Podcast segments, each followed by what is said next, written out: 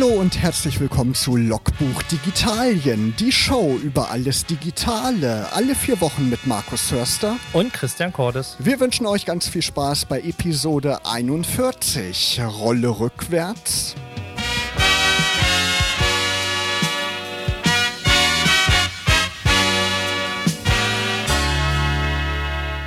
Die letzten Monate, da waren Christian Cordes und ich getrennt voneinander. Christian war sozusagen im Homeoffice. Jetzt ist Christian mal wieder hier im Studio. Hallo Christian, grüß dich. Hast du die Corona-Zeit gut überstanden? Äh, ja, mit den normalen Corona-mäßigen Einschränkungen. Also das Bäuchlein hat zugenommen, aber ansonsten alles gut.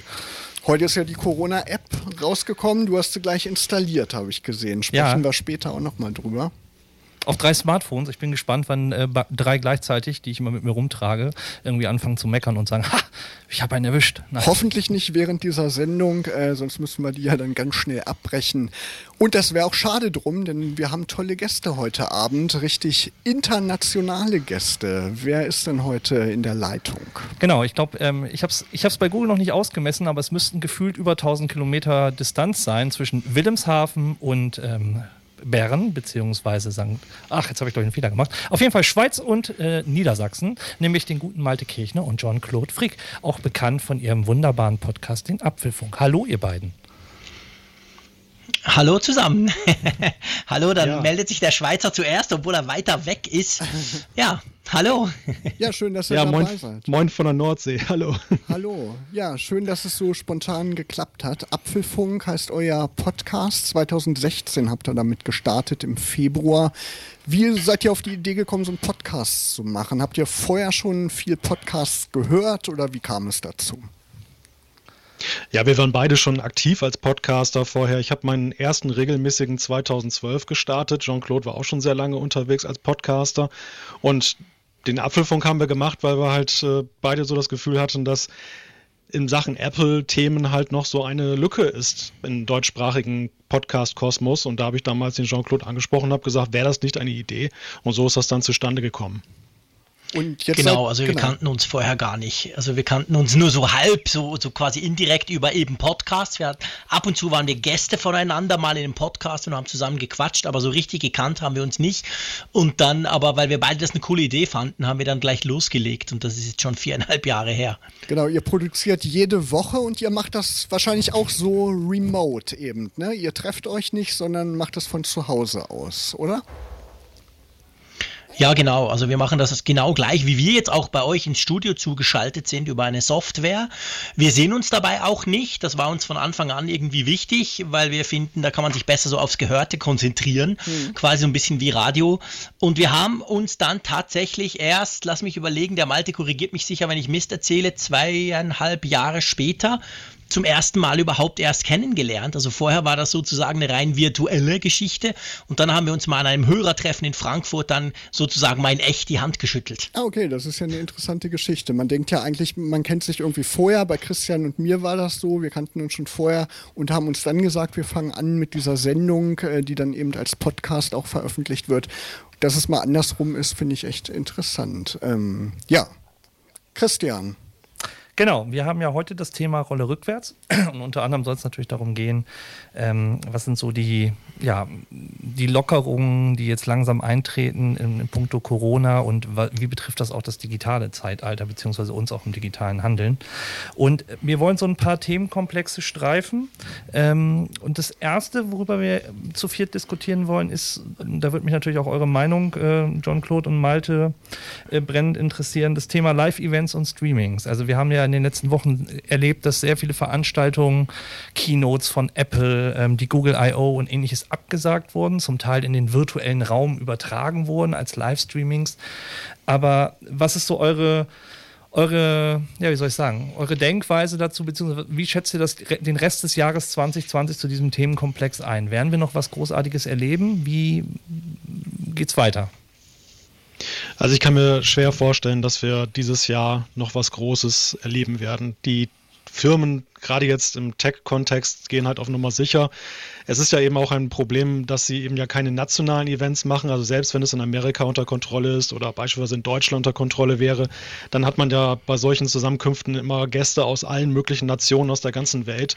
Und ich glaube, wir sind coronamäßig einfach immer noch viel zu weit davon entfernt, dass da jemand das Risiko eingehen möchte, dass dann das gerade das Event dann womöglich dann zum Superspreader wird. Also das, das Risiko geht, glaube ich, dieses Jahr keiner mehr ein. Hattet ihr denn. Ja, das sehe ich. Ja, Sorry, ich habe dich unterbrochen. Ich sehe das genau gleich. Also ich, ich war jetzt die letzten paar Jahre recht viel unterwegs an solchen Events, fast auf der ganzen Welt, USA, China und so. Aber ich denke auch dieses Jahr gibt es garantiert keine. Es gibt nicht keine Events, aber es gibt keine Events mehr, wo man hinfliegt und wo man sich trifft, sondern es gibt eben diese, das wurde quasi ins Virtuelle verlegt und ich denke, da legt Apple jetzt los mit der WWDC in einer Woche. Da werden auch andere kommen. Also dieses Jahr wird es nur noch ähm, quasi virtuelle Events geben. Hast du denn das Gefühl, Jean-Claude, gerade wenn, wenn wir nur über virtuelle Events sprechen, ich meine, du warst jetzt schon öfter auf der Apple Keynote, fehlt dir diese Hands-on-Area dann im, im virtuellen Raum, es nicht das iPhone in die Hand nehmen zu können und ein Foto zu machen? naja, also ganz ehrlich gesagt, das ist ja immer ein Riesenkampf. Also wenn diese Keynote ja zu Ende ist, geht hinten quasi eine Wand hoch und dann rennen alle Journalisten wie die Verrückten dorthin und versuchen möglichst schnell so ein iPhone in die Finger zu kriegen und dann gibt es gefühlt 50 iPhones für 1000 Journalisten. Also so richtig fun ist das ja nicht, ganz ehrlich gesagt. Aber natürlich, das gehört halt eben auch dazu und es gehört halt auch dazu, dass man es dann gleich sieht. Da ist es unterschiedlich. Also ich zum Beispiel Huawei hat das letztes Mal so gemacht, dass sie ein virtuelles Event abgehalten haben, also eine Keynote, die gestreamt wurde ohne Gäste. Die haben aber geschaut, dass die eingeladenen Journalisten vorher quasi dieses Handy schon bekommen haben und dann sozusagen gleichzeitig ausgepackt haben. Das ist natürlich etwas, was Apple niemals tun wird, vorher irgendwelche Geräte verschicken. Also das fehlt dann halt schon und vor allem fehlt halt auch der Austausch. Du weißt, du triffst dort Journalisten von der ganzen Welt, die du jedes Jahr wieder triffst und mit denen du dann das letztendlich gleich auch bewertest zusammen. Du, du, du, du hast das Gerät in den Fingern und tust zusammen diskutieren, was heißt denn das jetzt und wie findest du das und wie fandest du die Keynotes. Das finde ich sind spannende Insights, die du jetzt halt natürlich bei so einer virtuellen Geschichte nicht machen kannst. Hattet ihr konkrete Pläne zur WWDC hinzufliegen? Ja, also das liegt nicht an uns, Pläne haben wir immer, aber da wird man entweder eingeladen von Apple oder auch nicht. Also das ist eigentlich das Problem. Ich war zum Beispiel schon zweimal eingeladen, der Malte nicht. Das können wir auch nicht beeinflussen. Also wir würden mhm. natürlich immer gerne gehen als Journalisten und Apple Podcaster, aber das hat man nicht selber in der Hand. Mhm. Im Zeitalter von Streaming ist natürlich auch ein, ein anderes Thema weit verbreitet, das Thema Leaks. Und äh, natürlich ist so die Frage, die ich jetzt öfter auch in verschiedenen Medien mal gelesen habe, ist nach dem Motto, ah, jetzt ist die Kino zwar, findet nicht statt, wird gestreamt, aber eigentlich wissen wir ja eigentlich alles vorher schon. Also wie, wie seht ihr auch die Bedeutung von Produktleaks versus äh, dem Wow-Überraschungseffekt äh, bei einer stattfindenden physischen oder digitalen Keynote heutzutage? Na, ich glaube, der Überraschungseffekt, der ist natürlich immer nur auf der Seite des Unternehmens, was noch relativ klein ist oder vielleicht gerade nicht so im Fokus steht. Apple hat sich ja massiv entwickelt, hat an Größe gewonnen, die, die Abläufe sind komplexer geworden in der Produktion und man kann es dann gar nicht mehr vermeiden, dass dann eben die Sachen auch dann eben rauskommen. Aber wenn die Frage daraufhin abzielt, macht ein Event dann noch Sinn, wenn eigentlich alles schon bekannt ist? Aus Sicht der Firma definitiv, denn die wollen ja auch gerne die Deutungshoheit darüber behalten, wie ihr Produkt halt dann angekündigt wird. Also ein Leak, das haben wir immer wieder gesehen, gibt ja manchmal nur Ausschnitte des Ganzen wieder. Es ist letzten Endes dann manchmal auch verzehrend. Es hat gar nicht das im Fokus, was bei der Entwicklung halt dann die Aussage sein sollte. Und deshalb werden wir weiterhin Events sehen, auch wenn alles geleakt wird manchmal. Ja, ich denke auch, dieser persönliche Kontakt, der ist echt wichtig. Ne? Christian und ich, wir waren letztes Jahr auch auf der Republika in Berlin. Dieses Jahr haben sich die Organisat äh, Organisatoren gesagt, sie machen ein äh, Tages-Livestream-Event, aber das ist einfach was anderes. Ne? Wenn man irgendwo vor Ort ist, dann guckt man sich mit anderen Leuten, die man da trifft, die man da vielleicht erst zum ersten Mal getroffen hat, gemeinsam diese Events an und wenn man zu Hause sitzt und so einen Livestream auf dem Bildschirm hat, da ist man gar nicht so bei der Sache. Das ist irgendwie eine ganz andere Atmosphäre.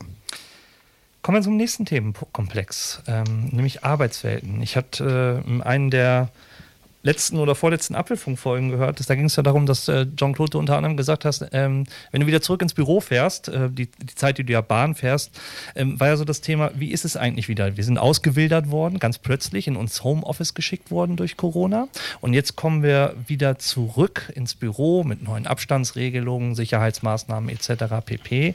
Und natürlich ist eine Frage, die mich immer interessiert, gelingt es eigentlich auch so nach einer so langen Abstinenzzeit? Oder fühlt sich das irgendwie komisch an? Und zwar haben ja auch Kollegen gewechselt oder ähnliches.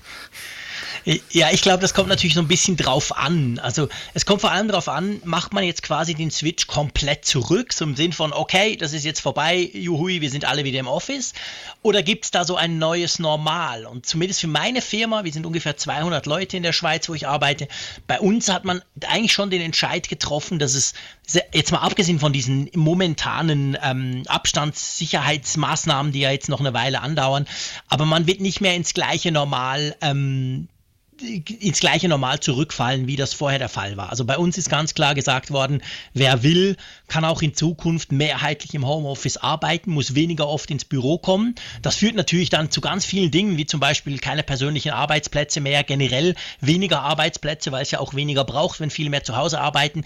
Also bei uns in der Firma, ich bin eine Digitalfirma, so, so ein Internetvergleichsdienst, ähm, da ist es natürlich so, dass es tatsächlich einen großen Wandel eigentlich eingeläutet hat, der mir persönlich aber sehr gut gefällt. Mhm. Und Malte, du kommst ja klassisch aus dem Journalismus, aus dem, aus dem Zeitungsbereich, wenn ich es richtig noch zusammenbekomme. Wie hat sich da richtig. verändert? Ja, wir haben auch innerhalb von Wochen das durchlebt, wofür wir unter Normalbedingungen wahrscheinlich Monate und Jahre gebraucht hätten. Also es wurde wirklich aus dem Boden gestampft, dass alle die Möglichkeit in der Redaktion bekommen haben, Homeoffice zu machen, überhaupt das Homeoffice auch praktiziert wird, also so breitflächig in einem großen Feldversuch. Das war schon wirklich ein großes Ding, muss ich sagen. Ja, man hat ja von Twitter zum Beispiel auch gehört, ne, dass die jetzt den Mitarbeitern auf Dauer mhm. ermöglichen äh, wollen, eben im Homeoffice zu arbeiten. Aber was macht das so insgesamt äh, mit dem Miteinander, wenn man sich eben nicht mehr so oft physisch trifft? Was denkt ihr? Was äh, macht das mit dem Gemeinschaftsgefühl in so einem Unternehmen, in einer Organisation? Ja, also das ist natürlich ein, ein ja viel diskutiertes Problem gewesen, so quasi die, Diskussion vor der Kaffeemaschine oder im Gang oder so. Wir für uns haben festgestellt, dass man die nicht komplett ersetzen kann. Ich glaube, das wäre Quatsch. Drum hat man jetzt bei uns auch beschlossen, dass man sich mindestens einmal in der Woche müssen alle da sein. Da trifft man sich und versucht so ein bisschen das zu machen. Aber wir haben zum Beispiel festgestellt, so über Meetingräume, die immer offen bleiben, virtuelle Meetingräume. Ich habe so einen, da kann man quasi bei mir blöd gesagt vorbeigucken und Kaffee trinken. Das war am Anfang Anfang ungewohnt, aber es gibt schon technische Lösungen für einen Teil von diesem Gemeinschaftsgefühl. Also ich stelle fest, jetzt nach fast drei Monaten, nee, nach gut drei Monaten, es funktioniert besser als gedacht. Es ist weniger krass, als man das am Anfang vielleicht befürchtet hatte. Was wir natürlich auch dann gleich mitdiskutieren müssen, ist das Thema Führungsverständnis. Wir haben ja in Deutschland leider noch so oft die Situation, dass Führung gleich Anwesenheit und Sichtbarkeit des Mitarbeiters vor Ort äh, gleichgesetzt wird. Und ähm, ich könnte mir vorstellen, jetzt eine, eine, Zeitung ist ja auch mit Chefredaktion und den Chefredakteur vielleicht auch sehr hierarchisch oder ähnliches geprägt. Ähm, Glaubt ihr auch, dass das Führungsverständnis oder Führungskultur jetzt letztendlich nach Corona und mit der digitalen Möglichkeit, die wir haben, völlig neu gedacht und strukturiert werden müssen? Und was bedeutet das auch für eine Führungskraft? Ja, ob das neu strukturiert werden muss, weiß ich jetzt nicht, aber es ist definitiv, glaube ich, der Bereich, der sich am schwersten damit tut, diesen Wandel jetzt zu durchleben, nach meinem Gefühl. Das, das meine ich jetzt gar nicht mal bezogen nur auf meine Firma, sondern das höre ich allenthalben. Die Mitarbeiter sind alle samt oder überwiegend sehr aufgeschlossen gegenüber der Möglichkeit, von zu Hause aus zu arbeiten. Und hat, es hat sich dann auch so eingerüttelt. Und der eine will dann doch lieber ein bisschen mehr Präsenz im Büro haben, der andere möchte lieber 100% Homeoffice. Aber die Frage, wie führe ich denn so eine Abteilung, wie führe ich so ein Unternehmen, das ist ein Punkt. Einerseits habe ich den Eindruck, dass man sehr viele konservative Führungskräfte noch da draußen hat, die gar nicht so aufgeschlossen dem gegenüber gewesen sind, wie jetzt dann eben die Mitarbeiter. Und auf der anderen Seite sind aber auch wirklich einige praktische Probleme, die eben, weil es keinen Präzedenzfall gab, jetzt erstmal so aufgearbeitet werden müssen und in Best Practice umgewandelt werden müssen. Zum Beispiel die Frage, dass, wie, wie spüre ich denn aus der Ferne, wenn ich jetzt nur irgendwelche Zoom-Konferenzen mache, dass ein Mitarbeiter vielleicht wirklich überarbeitet ist und ich muss ihn ein wenig schonen? Oder wer macht mir was vor und letzten Endes kann der viel mehr machen? Also die Empathie, die man schon manchmal in der Präsenz vermisst, die ist jetzt natürlich remote.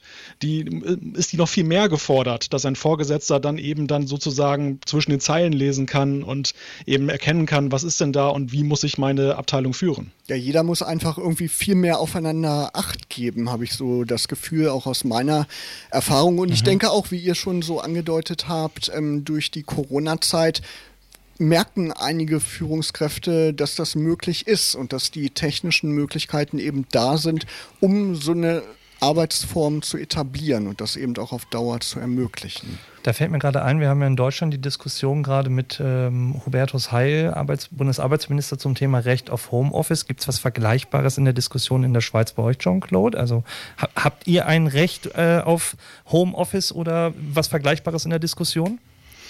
Nee, ein Recht im eigentlichen Sinn gibt's nicht. Wir in der Schweiz versuchen ja nach Möglichkeit immer, und ich meine das überhaupt nicht wertend in diesem Kontext, aber wir versuchen ja möglichst immer ohne Gesetze auszukommen. Also ich behaupte mal, wir haben wahrscheinlich weniger Gesetze, als ihr das in Deutschland habt. Und man versucht irgendwie dann zu regeln und macht nur dort ein Gesetz, wo es quasi nötig ist.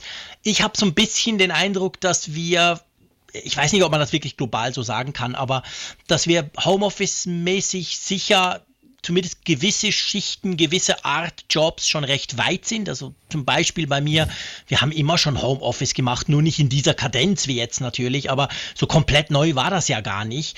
Und aber ein Gesetz, so wie das bei euch im Moment diskutiert wird, gibt es bei uns tatsächlich nicht und das wird im Moment auch noch nicht verlangt. Ein so ein Punkt, der mir ganz speziell auch aufgefallen ist, ist, dass ich in einer Studie gelesen habe, dass die Zahlen zum Beispiel bei ja, Lieferdiensten oder auch, ähm, wie soll ich sagen, Supermärkten, die liefern, wie Rewe to go zum Beispiel, massiv gestiegen sind, weil natürlich Leute nicht rausgehen wollten oder zum Teil auch nicht rausgehen konnten. Ältere Leute zum Beispiel. Ne? Genau, ne? aber halt natürlich auch der klassische Lieferdienst, der sonst immer sonntagsabends seine Hochform erlebt, wenn alle zur, äh, zum Tatort die Pizza bestellen, hat natürlich äh, tagsüber auch einen größeren Boom hingelegt. Und wie schätzt ihr beiden das ein? Glaubt ihr, dass diese Möglichkeit, dass immer mehr Leute sich auch dieses als Option erschlossen haben und halt auch nutzen, sich auf unsere Ess- und Beschaffungskultur von Lebensmitteln ein Stück weit verändern wird. Also das digitale, das neue normale digitale in Form des Essen Essenskonsums. Ja, das glaube ich schon. Also ich denke, einerseits sind wir ja immer noch in der Zeit, wir haben zwar diverse Lockerungen erlebt oder erleben sie gerade, aber gleichwohl ist es ja nicht das gleiche Erlebnis, momentan einkaufen zu gehen oder sich ins Restaurant zu setzen, wie eben zuvor. Und allein das schon sorgt dafür, dass man weiterhin mit dieser Möglichkeit liebäugelt. Und ja, wie du schon gesagt hast, also ich glaube, viele sind halt jetzt in Berührung gekommen, haben sich überwunden, das mal auszuprobieren und, und haben gesehen, oh, das funktioniert ja ganz gut und ist sehr komfortabel. Und ja, was halt im Positiven für den Nutzer oder für den Käufer da ist, das ist natürlich zum Beispiel, wenn ich in den Einzelhandel denke, ein Riesenproblem, weil die werden jetzt nochmal deutlich zurückgeworfen. Man hört das ja schon, dass sie jetzt nach der Eröffnung der Geschäfte dann auch sagen, hm, ja, eigentlich haben wir gedacht, kommt die große Welle der Leute und stattdessen haben die sich dran gewöhnt, bei den großen Online-Shopping-Versendern dann halt jetzt einzukaufen und womöglich machen sie es auch weiterhin vermehrt. Mhm ich weiß nicht, wie es in der Schweiz war, aber in Deutschland haben dann viele Restaurants eben damit angefangen, äh, Lieferservice anzubieten, die es vorher überhaupt gar nicht mhm. gemacht haben, wo man eben vorher hingehen musste, um was zu essen. Und die üben ja jetzt auch, da so einen Lieferservice anzubieten. Und da könnte ich mir auch gut vorstellen, dass das einfach beibehalten wird. Ne? Die können damit ja auch nochmal einen größeren äh, Kundenkreis generieren. Ja, ja, das ist sicher so. Also das ist bei uns ganz genau gleich gewesen, dass ganz viele das halt statt komplett dicht zu machen, haben sie das versucht. Bei uns zum Beispiel in Bern ist zufälligerweise wenige Wochen vor der großen Corona-Krise ist Uber Eats gestartet oh. und die hatten natürlich dann ein krasses Momentum, weil die waren da, vorher gab es die gar nicht und die haben natürlich dann gleich alles abgegrast hier in Bern. Auch die, die jetzt gesagt haben, wie mache ich denn das jetzt mit diesem Lieferdienst und so, die konnten da quasi gleich aufspringen. Aber ich denke trotzdem, das Problem ist natürlich, dass nicht nur beim beim Essen, aber da zeigt sich exemplarisch. Das Essen, das bestellen Leute, die vielleicht sonst auch mal ab und zu im Internet shoppen, aber die nie auf die Idee gekommen wären, Essen zu bestellen. Und so geht das ja ein bisschen durch die ganze Gesellschaft. Manche, die gar nie online shoppen, haben jetzt zumindest mal, sagen wir mal, einen neuen Radiowecker, eine neue Lampe, einen neuen Föhn bestellt online. Und andere machen jetzt alles komplett online. Und ich glaube, auch dieser, dieser Teil, diese Bewegung wird nicht mehr so weggehen. Also das, das wird der Detailhandel auch nächstes, übernächstes Jahr wird er das spüren, selbst wenn Corona Corona hoffentlich irgendwann mal verschwinden wird. Was wir natürlich im Onlinehandel schon kennen, ist äh, ein kontaktloses oder das Bezahlen mit der Kreditkarte. Und wir haben natürlich auch bei vielen Supermärkten oder auch äh, Liefer Lieferdiensten in der Corona-Zeit gesehen, äh, dass sie sehr viel Werbung damit gemacht haben mit kontaktlosen Bezahlen. Also von Google Pay über Apple Pay, aber halt natürlich auch das klassische, ich halte meine Kreditkarte oder meine EC-Karte gegen das Lesegerät des Pizzaboten. Ähm, glaubt ihr auch in dem Punkt, dass wir da auch zu einer ja, Mehrnutzung ähm, kommen, was das Thema kontaktloses Bezahlen angeht. Weil in Deutschland waren ja zuvor die Zahlen von, wer zahlt denn eigentlich mit zum Beispiel Apple Pay und Google Pay nicht so rosig. Deutschland war es so ein klassisches Land, was sein Bargeld einfach noch liebt und viele sich gar nicht vorstellen konnten, dass es in irgendeiner Art und Weise abgeschafft wird. Und jetzt habe ich das Gefühl, ist bei vielen so das ja, bargeldlose Bezahlen so ein Stück weit das neue Normale geworden. Ja, definitiv. Also das ist, das ist wirklich was, was man krass sieht. Ich meine, wir, wir Schweizer, ich sag's mal ein bisschen salopp, wir waren nicht ganz so Bargeld fixiert, wie ihr das vielleicht in Deutschland seid. Bei uns war kontaktloses Zahlen, sei es mit irgendeiner kontaktlos Bezahlkarte oder sogar mit dem Smartphone, war wahrscheinlich immer schon ein bisschen weiter verbreitet, aber das hat jetzt trotzdem nochmal einen extremen Push gegeben. Ganz einfach auch, weil das Bargeld irgendwie plötzlich so einen negativen Touch bekommt. Man denkt so, jetzt gibt er mir da so eine Note, uh, geht, geht. Und das, das, das, auch das bin ich überzeugt, wird so bleiben. Malte, deine Erfahrung auch äh, gerade an der, an der Küste, wo es ja sehr viel von Tourismus lebt und die einzelnen Fischbuden vielleicht äh, am, am Strand gar nicht so digital sind? Oder kannst du da aus der Region auch Veränderungen ähm, feststellen? Ja, ich habe vor allem festgestellt, dass einige Bäckereien, die sich noch vorher da vehement gegen gewehrt haben, Kartenzahlung anzubieten, dass die es jetzt auch hinbekommen haben, mal so ein Gerät hinzustellen. Wobei, man muss dann dazu sagen, sie bieten dann halt nur EC-Kartenzahlung an und nicht jede mögliche Karte. Das ist dann schon wieder so ein bisschen der Wermutstropfen in der Sache. Aber ja, es ist schon, es ich glaube, in Deutschland gerade ist da auch wirklich in der Sache ein großer Ruck durchgegangen. Das ist jetzt nicht völlig neu gekommen. Ich hatte den Eindruck, dass wir in den letzten Monaten schon vor der Pandemie gesehen haben, dass kontaktlose Zahlen irgendwie, naja, dann auf jeden Fall ein Trendthema war und auch immer mehr Sympathien genoss. Aber Corona war jetzt natürlich ein wahnsinniger Pusher in der Sache und hat das ganze Thema nochmal massiv nach vorne gebracht, nach meinem Gefühl. Ja, ich habe auch Google Pay ganz oft jetzt benutzt beim Einkaufen. Habe ich vorher nur irgendwie zum Spaß mal, zum Ausprobieren mhm. genutzt und habe sonst auch viel mit Bargeld eigentlich gezahlt. Ich bin immer so, der Bargeldzahler bin ich einfach gewohnt, weil man sieht dann irgendwie, wie viel Geld hat man im Portemonnaie, wie viel kann man noch ausgeben und so weiter. Aber das ist wirklich komfortabel ne, mit diesem Google Pay. Pay. Man hat dann auch sofort eine Übersicht, ähm, was man in den letzten Tagen ausgegeben hat. Und ich glaube auch, dass das äh, wirklich fortgeführt wird. Und in Deutschland ist das auch so, die Grenze wurde raufgesetzt auf 50 Euro bis 50 Euro braucht man keine PIN mehr eingeben und nichts. Und ähm, das ist, glaube mhm. ich, auch ein wichtiger Faktor. Ja, wobei ich auch glaube, ich habe jetzt von, von meiner einen einer meiner Banken heute eine Mail bekommen, dass sie jetzt wieder äh, Kontoführungsgebühren einführen, weil der Zinssatz ja so niedrig ist und auch letztendlich einzelne Abhebungen ähm, mit, äh, einem, ja, mit einer Gebühr beaufschlagen wollen. Ich bin mal gespannt, wann das auch in irgendeiner Art und Weise hm. auf andere Bereiche durchführt und ob dann das vielleicht wieder so ein Pushback auch geben kann, dass Leute dann, naja, vorsichtiger sind und nicht für jeden Kleinstbetrag jetzt einfach ganz selbstverständlich ähm, die Karte rausholen, weil jedes Jahr eine einzelne Transaktion ist versus ich hole einen 100 Hunderter einmal ab und zerstückel ihn dann in Kleinstteile. Heute war es in Deutschland soweit, die Corona-App ging an den Start. Wie ist es in der Schweiz? Gibt es da schon eine Corona-App? Ja, es gibt eine Corona-App, die geht ganz offiziell wahrscheinlich am Freitag an den Start. Es ist ja so, das muss ich jetzt an der Stelle sagen, man ist ja als Schweizer auch mal stolz, wenn man sowas sagen darf. Dieses Konzept der dezentralen Speicherung, das sich ja jetzt auch bei euch durchgesetzt hat in anderen Ländern, das wurde von der Eidgenössisch-Technischen Hochschule in der Schweiz entwickelt und die haben es dann quasi Google und Apple sozusagen angedient und die fanden dann, ja, gute Idee, machen wir so. Also das, das ist so ein bisschen auf, da waren wir relativ klar beteiligt dran. Wir haben aber dann noch, die App wäre wahrscheinlich schon Anfang Mai ready gewesen bei uns in der Schweiz. Aber man hat dann beschlossen, dass man noch ein eigenes Gesetz haben will und das ging dann noch durchs Parlament, wurde jetzt angenommen und darum startet unsere App ganz offiziell. Es gibt so einen Test, Testbetrieb seit sechs, sieben Wochen, aber offiziell wahrscheinlich dann am Freitag. Malte, hast du die App schon installiert? Äh, Christian war schon einer der ersten heute Morgen um, weiß ich nicht, sieben oder um acht hat er schon gepostet, dass er die App um sechs sogar, zeigt er gerade, hat er die App schon installiert, also einer der ersten äh, Nutzer. Hast du die App schon installiert? Ja, ich musste heute Morgen erstmal umstellen von der Schweizer auf die deutsche App, denn ich hatte mich dann auch in den Beta-Test der Schweizer eingeschlichen und hatte sozusagen dann schon ein paar Wochen jetzt eine Corona-App am Laufen, okay. weil ich einfach mal sehen wollte, wie das auch so von der, dem Akkuverhalten jetzt sich auf das, das Gerät auswirkt. Also ob ich jetzt dann irgendwie öfter laden muss oder ob es irgendwelche Begleiterscheinungen gibt. Naja, ich habe halt gesehen, funktioniert wunderbar. Insofern war es dann auch für mich heute eine ganz einfache Entscheidung, dann zu sagen, so, jetzt mache ich die Corona-Warn-App auch noch dazu und schalte halt um, dass ich jetzt dann halt hier dann das trace. Es gibt ja ziemlich viele Diskussionen auch um diese sogenannte kritische Masse, die diese App laden muss, damit man in irgendeiner Art und Weise gesicherte Zahlenwerte ablesen kann, analog der Diskussion, ob die RKI-Werte in Deutschland zum Beispiel ja ähm, auch äh, irgendwas widerspiegeln. Was, was, was glaubt ihr zu diesen, zu diesen Werten? Also wie viel müssten wir haben an App-Nutzern auf deutschen Smartphones am Beispiel, damit wir was bewegen können?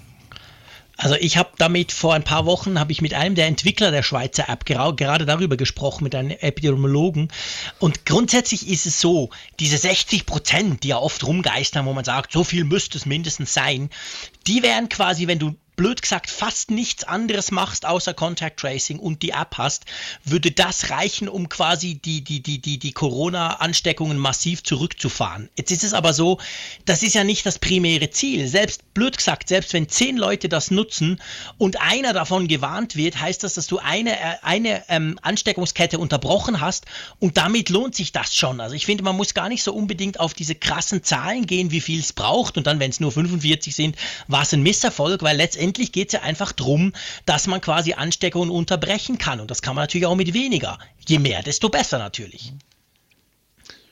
Ja, es geht ja vor allem auch darum, jetzt in Zeiten, wie wir sie erlebt haben, wo es auch ein bisschen außer Kontrolle gerät, dass man dann Überblick darüber bekommt, wo überhaupt die Ansteckungsketten laufen, dass die Leute ein Bewusstsein dafür bekommen. Denn das war ja das große Problem. Wenn man ganz wenige Infizierte hat, dann schaffen die Gesundheitsämter das, das nachzuverfolgen, ja. jeden anzurufen, das dann wirklich so, sag ich mal, auf Papier zu tracen. Und das hier ist vor allem ein elektronisches Utensil, was dann halt auch den Behörden dabei helfen kann, dann eben dieser Lage Herr zu werden. Und natürlich muss muss man den Leuten dann aber ja irgendwie so ein bisschen ein Catch geben und das ist dann halt dann eben das, die, die Vorstellung, dass man damit dann Corona tatsächlich äh, effektiv und sehr stark eindämmen kann. Ich glaube das allerdings nicht. Also ich glaube einfach, es wird was bringen, aber das Heilmittel, wie es manchmal auch medial dargestellt wird, ist es gewiss nicht. Man hat auf jeden Fall so einen ersten Anhaltspunkt, ob man mit jemandem in Kontakt gekommen ist und wir werden weiterhin beobachten, äh, wie die Zahlen sind. Da werden, denke ich mal, Zahlen demnächst veröffentlicht werden, wie viele Leute diese mhm. App installiert haben. Und die müssen natürlich auch dran denken, Bluetooth zu aktivieren und auch die Standortbestimmung, die muss ja auch aktiviert sein. Das ist natürlich auch wichtig. Zumindest bei Android. Genau, bei Android auf jeden Fall, ne? weil Google, die Google-Software das irgendwie benötigt, habe ich heute gelesen. Ja, jetzt haben wir in Logbuch Digitalien schon gesprochen über die Arbeitswelt, über die Lebenswelt und es gibt natürlich auch noch den Bereich Mobilität, also Reisen und eben der alltägliche Verkehr. Auch da gab es verschiedene Veränderungen in der Corona-Zeit, hier auch in der Region Braunschweig.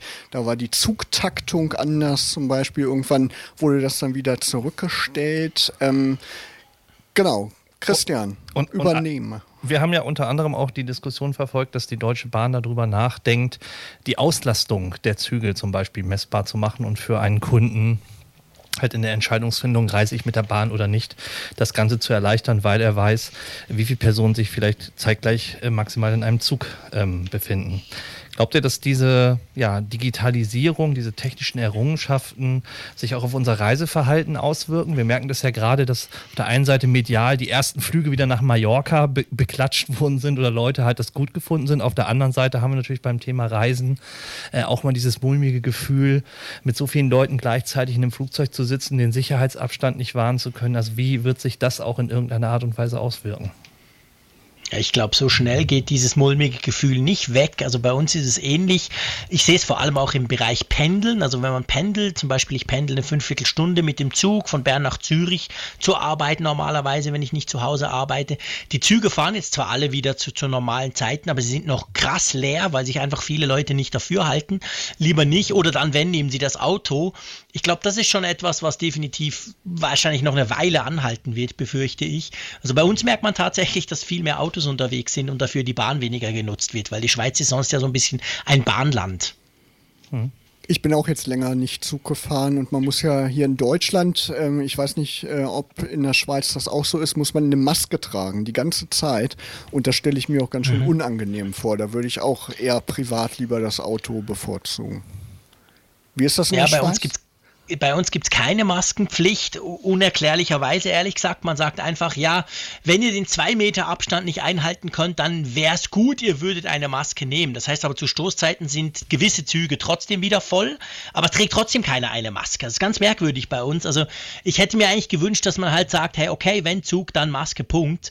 So lange ist, fährt man in der Schweiz ja auch nicht, da fährt man eigentlich vier, fünf Stunden rum, weil so ist es so ein bisschen komisch und ich weiß von vielen Leuten, die sagen, gerade weil das nicht so ganz geklärt ist, fahre ich dann lieber gar nicht Zug. Mhm. Würde denn euer Reiseverhalten sich verändern, wenn ihr das Gefühl hättet, ihr habt schon von der Ferne oder beim Buchen des Tickets einen gewissen Überblick, wie die Auslastung ist? Gut, das haben wir sowieso. Also sorry, wenn ich da dazwischen grätsche, das haben wir eigentlich immer bei uns, siehst du im, im Online-Fahrplan quasi oder in der App, siehst du quasi, wie die Zugbelegung ist. Natürlich ist das jetzt nicht ganz real-time, aber das sind halt Daten, die bei uns die Bundesbahn seit Jahren sammelt. Also man weiß halt, der Halb-Acht-Zug nach Zürich von Bern aus ist super voll und das wird dann entsprechend auch angezeigt. Sieht man in Deutschland im Fernverkehr allerdings auch, muss man sagen. Okay. Also insofern hat mich das auch ein bisschen gewundert, dass das jetzt als großes neues Feature angepriesen wird. Das, das gibt es halt bislang auch schon. Die Frage ist halt, inwieweit kann ich dem aus dem Wege gehen? Das ist ja, glaube ich, eher das Problem. Genau. Also die, die meisten sind an Zeiten gebunden, müssen zu einem bestimmten Zeitpunkt irgendwo sein. Man hat ja auch keinen Bock darauf, vier Stunden früher zu fahren, nur weil dann der 3 Uhr Nachtzug dann leer ist. Und am Ende geht es ja nur darüber, dass mehr, mehr Rollmaterial auf die Schiene kommt, aber ja. das passt ja in Deutschland ja gar nicht drauf. Das ist ja das Problem. Die, die Timeslots sind ja alle dicht. Mhm. Einen weiteren Punkt, den wir natürlich gelesen haben, ist äh, eine Branche, die auch etwas mit ja, digitalem in Anführungsstrichen zu tun hat. Die E-Bike-Branche boomt. Immer mehr Leute ne, nutzen Räder. Ähm, ist, ähnlich wie am Anfang ja in Deutschland gewitzelt wurde, dass das Mehl und das Klopapier ausgegangen ist. Ähm, hat auch die Bike-Branche auf einmal einen, einen, einen Riesenschub bekommen, weil die Leute halt letztendlich Fahrrad fahren und gerade die E-Bike-Branche ähm, profitiert massiv davon. Ähm, was ist so so eure Vision von der neuen Mobilität äh, in, nach Corona-Zeiten? Also John Claude hat ja schon gesagt, man erlebt in der Schweiz sehr viel mehr Leute mit dem Auto, wahrscheinlich auch mit, mit Sorge, um nicht angesteckt zu werden. Ähm, wird, wird das auch anhalten? Also werden wir Mobilität, äh, Sharing-Dienste, Bike-Sharing, Carsharing etc. pp. auch völlig neu nach Corona erleben, dass Leute halt verstärkt so etwas nutzen? Also ob es nach Corona noch so sein wird, ist natürlich eine ganz, ganz schwere Frage, weil wir leben gerade Zeiten, wo man eigentlich ganz wenig bis gar nichts vorhersagen kann. Aber ich, ich sehe schon, zumindest, einer, man muss es differenziert sehen. Ich glaube, in den Städten ist und gerade in den Ballungsräumen sind natürlich andere Mobilitätskonzepte jetzt gerade gefragt als auf dem Lande. Ich glaube, dass da, wo es ein bisschen provinzieller ist, da ändert sich gar nicht so viel. Die Leute fahren sowieso viel Auto mhm. oder mit dem Rad, das werden sie jetzt auch weiterhin tun. Aber in den Ballungsräumen ist es ja eben so, da ist der ÖPNV ja wirklich die Lebensader gewesen und gleichzeitig aber eben auch eine, die in den Stoßzeiten ja, wo man in den Stoßzeiten sehr eng aufeinander dann eben saß oder stand und das wollen die Menschen natürlich jetzt gerade nicht. Das wollen sie vielleicht auch längere Zeit nicht mehr und da ist guter Rat teuer. Auto ist ja eine Möglichkeit, wenn ich jetzt von ja, A nach B irgendwie über eine Autobahn möchte, aber in der Stadt, wo soll ich die Parkplätze herkriegen? Und ich glaube, damit erklärt sich auch schon, warum dann solche Mobilitätsformen wie E-Bikes dann sich zunehmender Nachfrage erfreuen. Ja, und ich glaube, das hängt auch ganz stark davon ab, wie lange diese Corona-Zeit noch anhält und wie sehr man sich eben an alternative Fortbewegungsmittel ähm, gewöhnt. Naja, alternativ ist ja ein Fahrrad jetzt nicht, ist ja nicht äh, was total Innovatives. Aber trotzdem, je länger man eben auf das Fahrrad zurückgreift, desto weniger vermisst man vielleicht mit dem Bus zu fahren oder desto weniger vermisst man eben ähm, zu Fuß zu gehen oder sowas. Ne? Kommen wir zum nächsten Themenkomplex, die Realitäten, wie wir so schön gesagt haben. Ähm, Corona wird ja auch sehr oft in der Diskussion als der Beschleuniger der Digitalisierung. Jetzt können auf, jetzt telefonieren auf einmal alle per Videokonferenzen, Kollaborationssoftwares wie Slack und Teams und Co. findet auf einmal rasanten Einzug. Ähm, aber es gibt natürlich auch so ein paar Punkte, die nicht so weit sich entwickelt haben oder wo wir letztendlich sehen, dass der Nachholbedarf natürlich noch extrem hinterherhinkt. Bildung ist so ein Thema, also die Ausstattung von Schulen zum Beispiel, aber auch Verwaltungsprozesse oder auch, äh, sag ich mal, ja, Regierungsanforderungen sind halt letztendlich noch nicht so entwickelt, digital wie zum Beispiel in anderen Vorzeigeländern in, in Europa. Ähm, was glaubt ihr so unter dem Aspekt Turbo versus Flaute? Ähm, wo sind noch die Punkte, wo die Geschwindigkeit nicht so zugenommen hätte, wie man es eigentlich sich gewünscht hätte? Ich glaube, Bildung ist natürlich ein gutes Beispiel. Wir haben, alle haben ja Homeschooling irgendwo, wenn wir Kinder haben, quasi kennengelernt. Da waren vor allem die Unterschiede krass bei uns in der Schweiz. Wir sind da auch bildungsmäßig ziemlich föderalistisch unterwegs und im einen Kanton alles super digital, im anderen haben sie quasi jeden Tag ein Packen Papier nach Hause geschickt bekommen.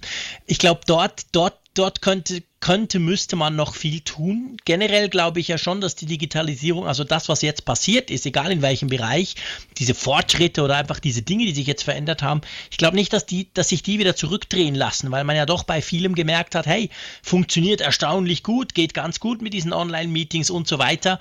Also das, was jetzt da ist, was vielleicht schneller kam als gedacht, das bleibt sicher. Aber ich glaube schon auch, wir sind längst noch nicht da, wo man sagen könnte, wir sind jetzt komplett digitalisiert.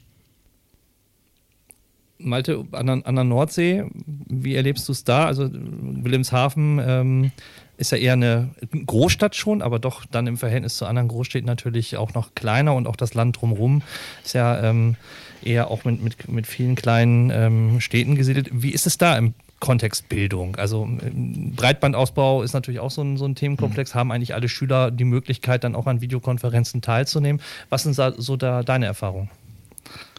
Ja, Großstadt ist ein bisschen hochgegriffen, eher so Mittelzentrum, aber das Thema Digitalisierung hat man sich erfreulicherweise in den letzten Jahren hier schon auf die Fahnen geschrieben und investiert dann massiv zum Beispiel in den Glasfaserausbau, dass man wirklich fast das letzte Gehöft irgendwo da draußen jetzt im Umland dann erschließen möchte.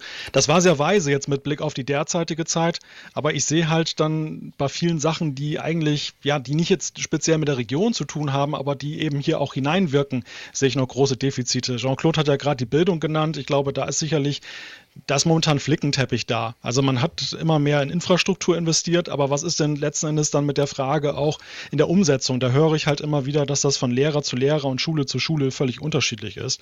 Mhm. Und ein ganz großes Thema ist meines Erachtens E-Government. Also dass ich jetzt zum Beispiel heute viele Gänge, Behördengänge nicht von zu Hause aus machen kann, ja, das ist jetzt natürlich ein Riesenproblem jetzt in der derzeitigen Zeit. Da man kriegt immer noch nur Termine, man kann nicht mehr da ins Bürgeramt gehen.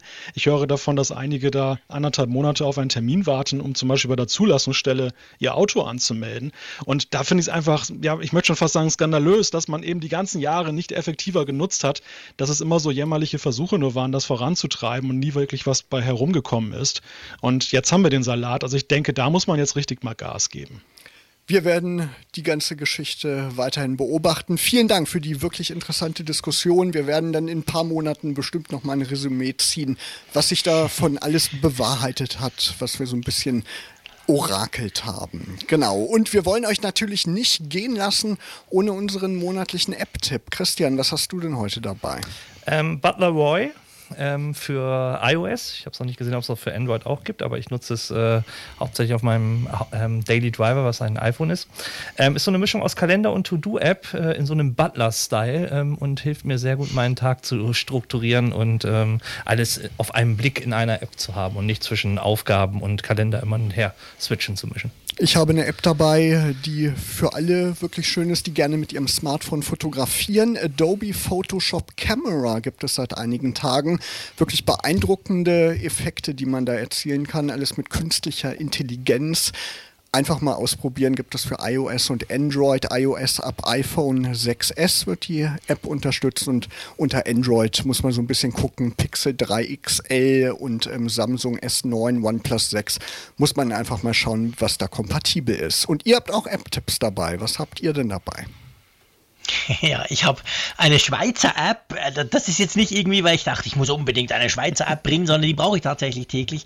Ich bin ein großer RSS-Fan immer noch. Also ich schaue mir die Webseiten oder die News eigentlich vielleicht neben Twitter am liebsten als RSS-Feed an, den ich mir dann selber zusammenstellen kann. Und da gibt es eine App fürs iPhone oder fürs iPad, die nennt sich Reda, also mit zwei E geschrieben. Komischer Name, aber das ist eine sehr schnelle, sehr elegante, wie ich finde, sehr praktische App, die ich wirklich täglich nutze.